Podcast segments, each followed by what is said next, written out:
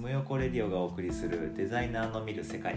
この配信は東京でデザイナーとして働くつむと横が日常的に意識しているセンスのいい暮らし方をテーマに普段考えていることや感動した体験談などを皆さんにシェアする番組です。ということで本日のテーマは、はい。えー、と引っ越しをしてみたことと,、えー、と1ヶ月東京でホテル暮らしをしてみたので、うん。そのことについて話そうと思います。ということで。はい。はい。テイク2テイク2です。あのいつもオープニングトークでね、あのちょっと読ませてもらってるんですけど、感動した体験談っていうのがいつも言えないっていうので、ちょっと今日テイク2いきましたね。体験談なのの体験談などのってあるな。そこを今日はクリアしたので聞きやすかったかなと思いますので、このまま行こうとはい、でちょっとテーマのところで言ったんですけど、えー、と1ヶ月のホテル暮らしをしてちょっと引っ越し先も決まって今やっと引っ越し先で落ち着いたって感じだね、まだまだ家具とか揃えないといけないけど、うん。またそんな家のことも話そうかなと思ったりしておりますが、えー、と東京で1ヶ月間ホテル暮らしをしてみるっていうこともちょっとしてみたかったのでちょっとしてみたっていうことの話をね。ね言ってみようかなと。そうそうどうでしたか？ざっくりした感想。ざっくりした感想？うん。うーんしんどかった。しんどかったね。ちょっと疲れたね、ちょっと疲れて。まあ、ちょっと格安で結構止まってきたから、うん。まあでも極力なんというか僕が結構狭すぎると本当に無理だからうん。ある程度二十何平米ぐらいのところやったかなツインの、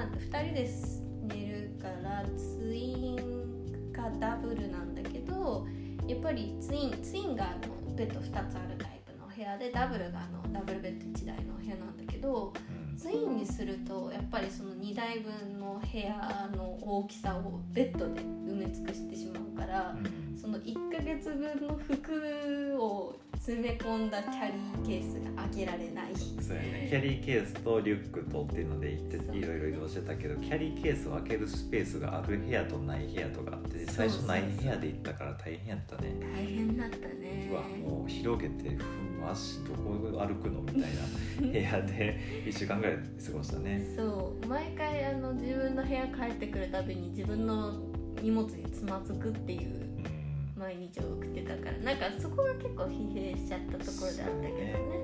僕ら2人とも一応まあデザインとかパソコンで仕事する人たちだから別に場所は家とか部屋とかでいいんだけどその作業環境があるかどうかとか結構大事だったし、いろんなこだわりの中でホテル選びをして計何箇所行ったんだろう？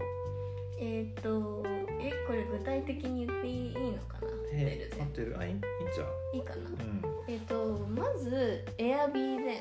エアビーであそっか。そうエアビーで、ん。あのスカイツリーの真下の押上げのところや。押上の駅のところに、あそこはなどれぐらい行ったんだっけね？7日1 1週間ぐらいおったね。いてでその後私が、えー、とお盆前うに、ん。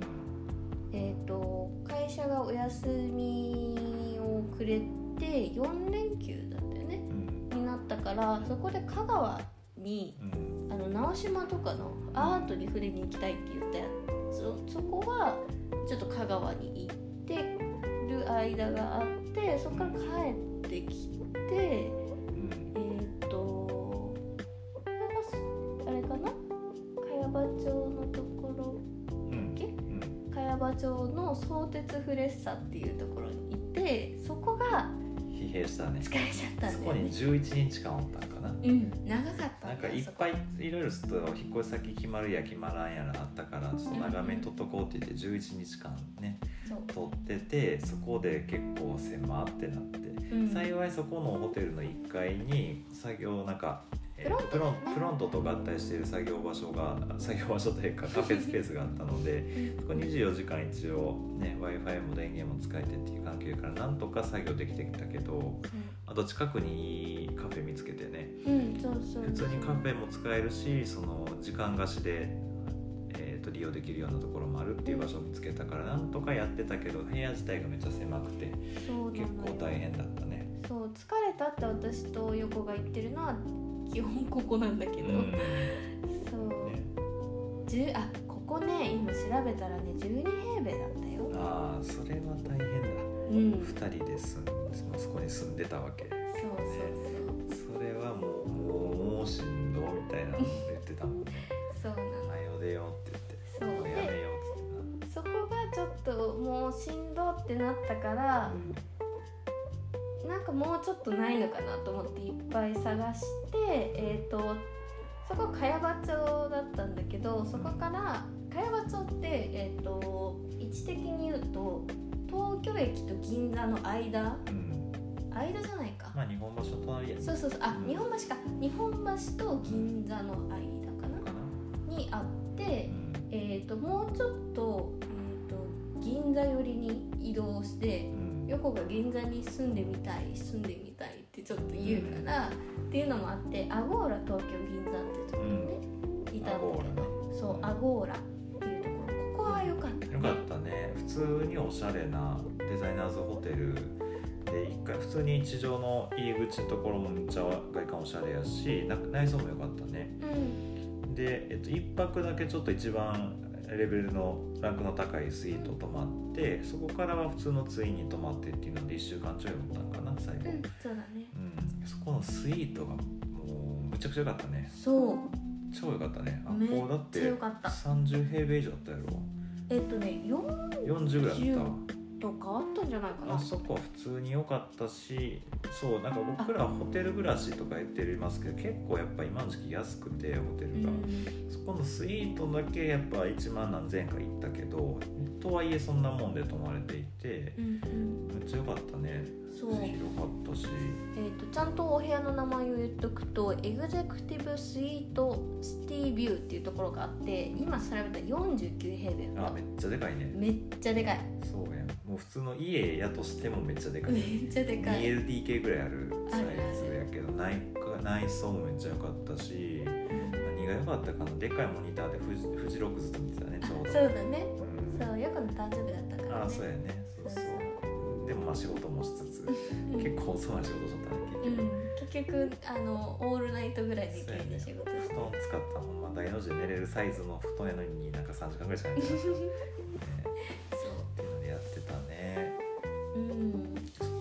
あまあまあ一番高いところからあるけど一番良かったね。あとねアゴーラが私すごい好きだったのはあのそのスイートがある階がうん。一番上の12階とかなんだけど、うん。そこがちょっと中庭みたいなのがうんうん。あってね、そうやね。なんかあのなんなん3畳ぐらいなのかな。うん。ちょっとだけこう木に囲われたスペースに椅子がきい机が2つあってそうそうそう。2組ぐらいはそこで飯食えるかなっていう空間があったけど、ここも良かったね。そうそこに出れたっていうのがなんかお昼とかちょっとピクニック気分でねね。お弁当を持っていけたっていうのはね。ホテル暮らしってやっぱ自炊ができひんから、うんそのどうしてもなんか買って食べるみたいになっちゃうけどちょうどあの泊まってた銀座のエリアがすぐ近くが銀座6もすぐ近いし歌舞伎特に歌舞伎座が近かったんかなエリア的に。そうそうなんかちょっと裏手ぐらいな感じなんだよね。なん。か歌舞伎座の近くやからか分からんけどその仕出し屋さん的なその居酒屋が出してるお弁当みたいなところが結構あってそこがめっちゃ美味しかったね。そう。2箇所あったのかりが、うん。アゴーラの真横真横のの干物屋さんの飲食店のお弁当が。むちゃくちゃうまかったね。めっちゃ美味しかった。なあ。あれはもう贅沢だった。日替わりで23種類の魚がそこに入ってる。プラスあとのり弁なんかなと思ったらなんか最後ご飯ご飯とおかずの容器が分かれててご飯の方になんかまた別でくれるそのお出汁うん。をかけてお茶を入れるとお茶漬けになるっていうので締めで食べれるようなお弁当になっていてあれがめちゃくちゃうまかったね。2日連続行った。ね見つけてから行った行ったもうなんか干物屋さんってやっぱりなかなか今の時代ってこう干物を買ったりしてなんかどっかに送ろうとかっていう文化って少ないと思うし私もなんかわざわざ干物ってなんか買おうって思ったことないんだけどやっぱりいこの時代まで続いてる干物屋さんのやっぱり焼き魚だからん。めちゃくちゃ美味しかったしあそもそも焼き魚好きだから飢えてた。魚ってなかなか食べる機会ないもんね。そう。ホテル暮らしだと特にそうね。うん。ここ今調べたけど銀高級ブランド干物銀座バンバンスケさんかな。バンスケさんかなこれまたこれまたリンク貼っときましょう、うん。ここが本当になんか芸能人の人もいっぱい来てるお店やったからあれだけどね。ここは普通にめっちゃ良かったちょっと読み方わかんないんでまたあの説明欄見ていただければと思いますが。あバンスケさんやね。バンスケさんか。うん。ここは超おすすめ。ね。ね。ここ良かったね。まあそんな美味しいそう銀座って美味しい場所いっぱいあるんやって思ったしうんで銀座6もあるしで結構なんか僕らちょうどミレニアムパレードっていうアーティストがやってるイベントが銀座のソニーパークにでやってたのでそこなんか2日3日連続ぐらい行ったねなんかちょっとうん都合で。そうそう。イベントやってて。ねなかなかこう入場無料なんだけど予約が取れなくってたまたま行ってフラッと行ってやっててあーやっぱ入りたいなって言ってみたらもうなんか明日と明後日に一枠ずつみたいなのが入ってたから私一人で入るために次の日行ってうんそのまた次の日に横が入るために行ってっていうなんかランチタイムに謎に銀座になんか遊びに行くっていううんなんか不思議な感じはあったよね。エリア的にソニーパークまで10分ぐらい歩けば着いたしそうそう。銀座6ももう45分歩いたら着いたしみたいな場所やったけど、うん。銀座ってそのグルメもあってそのカルチャーもあってブランドとかっていうのも高いとこ集まっててなんかやっぱ知ってるけどすげえ街やなって思ってなんか刺激受けたね。ねなんかやっぱ銀座を平日のあの昼間に歩いてるおばあちゃまたちってうん。なんかおじいちゃんもおばあちゃまたちってなんかやっぱ品が品があるっていうかなんか通い慣れている感じがね。そうやね。うん。特にあの銀座6のちゃうわあのソニーパークのあたりってあの東急プラザとかもあるけど、ん。なんかあの一帯歩いている人はやっぱちょっと高そうな人多いもんね。おじいちゃんも、なんか茶色いスーツのおじいちゃんおったね。あいたね。なんかもう確実にあの編集者とかなんかあのななんて言ったっけ？文学系か。うん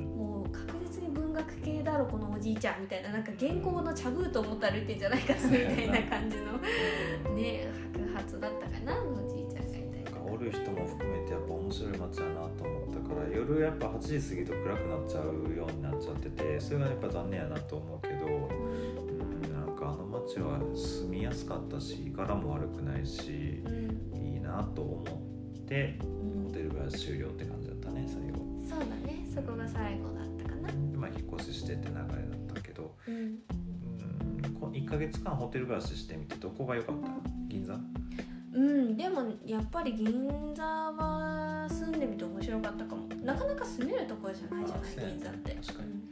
すごいとこ住んでんなとは思った。確かに。うん。最初の押し上げも気に入っとってねつも。あそう好きだった。もともとあの地区が好きなのもそうだし何かななんか東京タワーも好きだけどスカイツリーの下っていうところもなんか不思議なパワーがあってうん何かな？まあなんかホテル暮らしし始めだったっていうのもあったしそのなんか下町らしい感じも結構好きだったかも。そっか下町感までも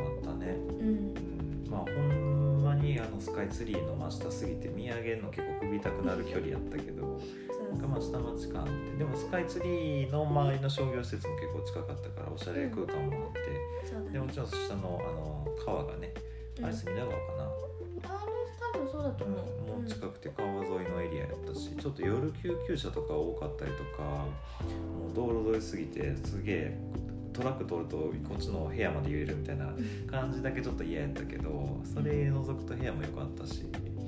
うん。あれも良かったね。そうだね。良。かったしね。うん、結構ねすれ違うおじさんとすれ違うとごめんねみたいな感じのあの街ではあったし。ああそっか確かに。そうそうそう。隅田川沿いでなんかやんちゃしてそうなお兄ちゃんとかいっぱいおったもんね。ああそうねそうね。なところをちょっと転々としながらうん。うんまあ、過ごしてみましたと、ね。うん。まあ、ホテテル暮らしまあ最初エアビーと挟んでるけど後半ホテル暮らしずっとしてて。うん。うん。まあでもちょっと疲れるね。ねね。でもね一回なんかその気になる街とか住めないところっていうところに住もうと思ったら全然できるし、えー、とぶっちゃけ金額の話で言うと1泊私たちは4200円以内ぐらいに収めようとずっとしてて2人でね、2人でね、そうそう。2人で1泊4200円以内でうん1ヶ月で17万かな？うん。あれ？そんないくっけうんうん。そう絶対私計算ができてない。なんだもう迷子やな。数字。13?10 もう数字の話しだした時点でちょっとあれと思ったけど大丈夫かなとバレた。バレるからちょっと言うのやめとこう。まあ。聞いてる人みんな計算できてるそかっかもしそっれないかまあそれぐらいでなんか結局それって一人であの部屋泊まっても同じぐらいかかっちゃうから二人だから結構その辺で抑えれたけどうん。一人であの僕らの今の家の家賃っていうのを一人ずつ半々にした時の金額でホテル暮らしできるかって結構しんどいと思うからうん。2人でのホテル暮らホテル暮らしは結構現実的かなっていう気はしたお金的に。そうだね。うん。もうちょっと高いとこじゃなくて。んうんうん。まあ、あと東京でっていうところかな。結構地方都市って結構ね高かったりするから。あそうなんだ。東京と京都は激安やけど今なぜか。京都はね京都はむい。いホテルが安いですよ。もう行ってほしい。めちゃくちゃいするぐらい安いから京都はちょっとあれやけど。でも大阪行くとそうまあこも安いとこあるけど、うん。うん、やっぱもっとその離れると高かったりするからね。そうね。意外と東京京都大阪あたりは。うん。ホテル暮らしは向いてるのかもしれない。今の時期はね。うん、大阪も結構綺麗なところ多いもんね探すのでうんここじゃないと嫌だとかここがいいとかすごいあるんですけどすごいじゃあ高いとこと思いたいかっていうとそうではなくてなんかね意外と探すといいところあるしあと検索したりをする時にいろんな媒体があるんですけどもうとにかくアゴダっていうあこうだあの予約サイトをねホテルのサイトを使っててなんかシンガポールの多分会社なのかなのあのアプリなんですけどそこで探すとなんか破格になってたりねするからそういうなんかうまくお得情報を狙いながら探してもらうと絶対いいところいっぱい見つかりそうますやね。まあそんなに写真見てなんか写真と全然違うやんみたいなのなかったかな。ああなかったかもね。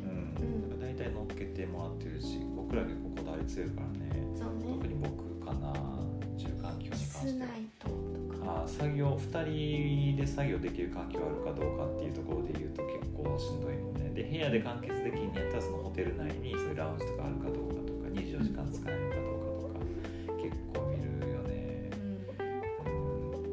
その辺がやっぱ僕らなりのこだわりではあったかな。あと僕はツインベッドじゃないと寝れないので、うん。なんかそういうのとかうん。あとはそれがなかったらどこで妥協するかとか結構話しながらね。ね。ねうんまあでも今だからできたいい経験だったのそうやね。まあそんな感じで東京中ぐるぐると東京中言うほどじゃないけど、まあ、いろんなエリア住んでみましたと、うん。下町からハイブランドの町まで。うん。いやこうやって考えると面白かったなと思うよ。そうやね、うん。確かにという感じで、まあ、これが誰か参考になるのか全然わかりませんけどね、まあ、ホテル暮らし一回やってみてもねあの憧れたりしてる人は良いかなと思います、ぜひぜひ。困ったらいつでもねレターとか送ってもらったら全然相談乗るので。そうだね相談乗れるかどうかわからないけど。アゴダの味方ね。アゴダの超味方ね。いやもうめっちゃ安いのでぜひ見てほしい。もうプラチナ会員ですから私。お前ら住みすぎな。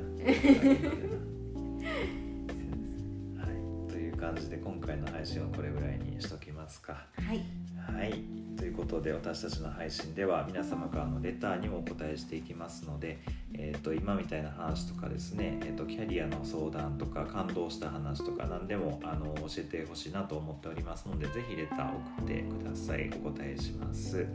でこの配信また聞いてくださる方は是非フォローをねお願いしたいと思いますので引き続きよろしくお願いしたいと思います。お願いします。はい。ということで今回の配信もデザイナーの横とつむがお送りしました。はい。ということでまた次回よろしくお願いします。ではバイバイ。バイバイ。